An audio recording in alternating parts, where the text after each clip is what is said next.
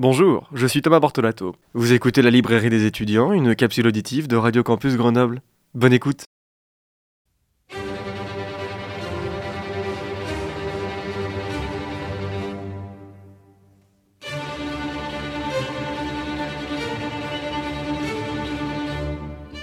Eh bien bonjour, bonjour à toutes et à tous. Je suis très heureux de vous retrouver aujourd'hui pour ce premier épisode de la librairie des étudiants de l'année 2023.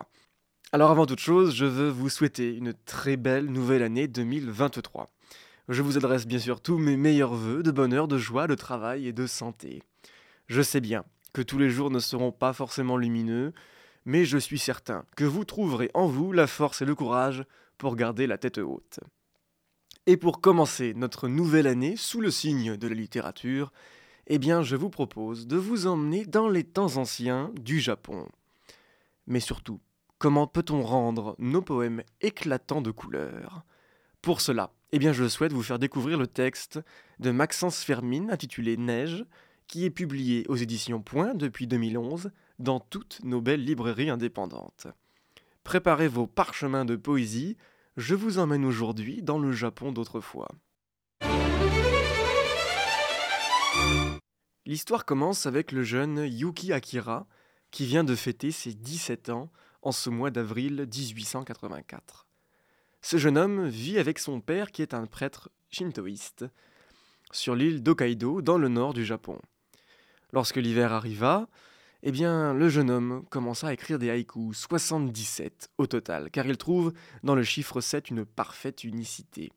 Son père semble pourtant assez loin de l'univers poétique, lui qui ne voit pas le poète comme quelqu'un vivant de son métier. Son fils, quant à lui, Yuki, eh bien, il gardera ses idées pour apprendre à devenir, au fil de sa propre plume, un poète réalisant des haïkus parfaits. Et pour trouver de la matière à écrire, Yuki contemple les paysages avant d'écrire à leur propos. Un beau jour, un poète de la cour de l'empereur japonais Meiji rend visite au père de Yuri. Ce poète de la cour est en voyage et il arpente les rues sans trop de but précis. L'hiver est déjà bien avancé, mais il reste encore à Yuki l'écriture du dernier haïku pour cette saison. Malgré ses questionnements sur la neige et l'idée du blanc, le poète de la cour se dit que Yuri pourrait prendre sa place une fois qu'il ne sera plus de ce monde dans la cour de l'empereur. Les hivers continuent d'aller et venir.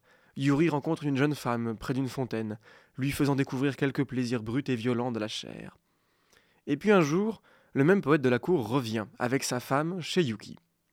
Il apprend alors au jeune poète que ses écrits ne sont pas assez teintés de couleurs.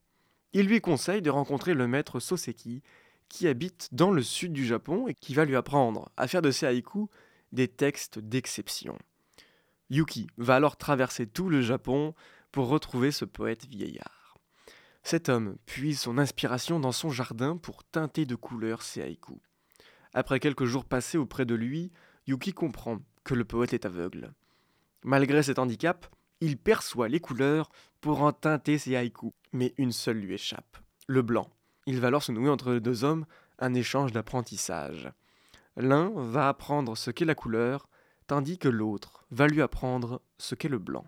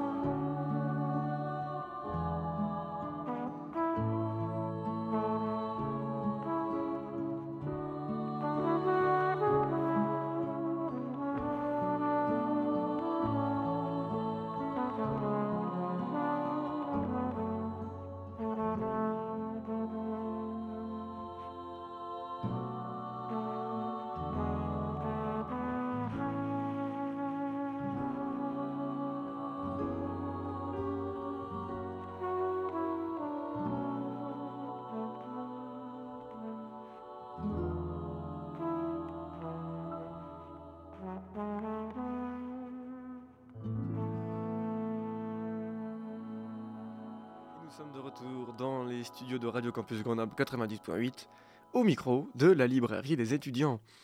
Nous venons d'écouter le titre What a Wonderful World interprété par Ibrahim Malouf, extrait de son album First Noel paru dans les bacs en 2021. Après notre pause musicale, reprenons le chemin de notre lecture du jour et nous avons ouvert un peu plus tôt le texte de Maxence Fermine intitulé Neige et qui est disponible depuis 2011 aux éditions Point dans toutes nos belles librairies indépendantes. Notre livre du jour nous emporte dans le monde poétique. Le poète qui contemple et qui ressent avant de poser les mots. Leur composition s'appelle ici des haïkus. Pour ceux qui ne connaîtraient pas cette forme littéraire traditionnelle japonaise, les haïkus sont de tout petits poèmes construits en trois vers, devant au total se composer de 17 syllabes. Il y a tout un travail autour du chiffre 7, désigné comme un chiffre qui influence la réflexion représentant aussi une maîtrise de l'esprit du spirituel sur la matière. Ainsi, nous pouvons comprendre la volonté de Yuki, qui est celle d'écrire chaque hiver 77 haïkus pour y définir sa vision sur le monde, sur la neige et sur la vie. Je nous ai ramené par le biais de cette lecture dans le blanc, ce dont nous avons parlé il y a quelques semaines déjà avec le dernier récit de voyage de Sylvain Tesson. Nous entrons dans la pureté des sommets avec des montagnes recouvertes de neige qui vont s'imprégner dans les petits poèmes de Yuki. Par-delà les petits textes et la volonté d'écriture, il y a cette invitation à la contemplation, pour passer au-delà de la première chose qui apparaît à notre regard.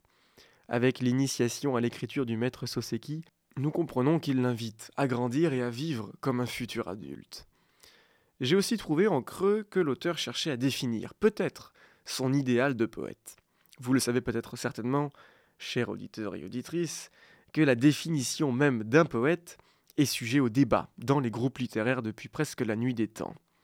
Comment peut-on définir un poète et surtout, comment peut-on le définir de manière à ce que tout le monde puisse identifier un poète avec une définition précise? Eh bien, je tenais à vous lire ce passage à la page 80. Je pense que c'est ici que l'auteur Maxence Fermine nous délivre sa vision du poète. Écoutez cela. En vérité, le poète, le vrai poète, possède l'art du funambule. Écrire, c'est avancer mot à mot sur un fil de beauté, le fil d'un poème, d'une œuvre, d'une histoire couchée sur un papier de soie. Écrire, c'est avancer pas à pas, page après page, sur le chemin du livre. Je voudrais terminer en vous parlant du texte lui-même en dehors de l'écriture de Yuki et de sa quête de haïku coloré. C'est un très court texte de moins de 90 pages, divisé en 54 courts chapitres. L'écriture est légère, fluide, presque volante. L'histoire se déroule ainsi, nous demandant de contempler, de prendre le temps de regarder en nous et en nous penchant sur la poésie, quelle qu'elle soit. Ainsi va la littérature. Notre premier livre de l'année 2023 s'appelle Neige et il est signé par Maxence Fermine aux éditions Point, disponible dans toutes nos belles librairies indépendantes depuis 2011. Voici donc un court texte qui nous immerge dans des temps insouciants où la poésie prend le pas sur la vie, nous guidant alors dans nos choix et nos actions. Je vous donne bien sûr rendez-vous la semaine prochaine, même jour, même heure et même antenne, pour parler d'une autrice française très aimée. D'ici là, vous pouvez retrouver cette première chronique de l'année 2023 et toutes celles de l'année dernière sous forme de capsules auditives et bien sûr comme toujours en balado-diffusion sur le site internet de Radio Campus Grenoble 90.8, rubrique La librairie des étudiants. Je vous souhaite à toutes et tous une belle semaine et surtout de très belles lectures.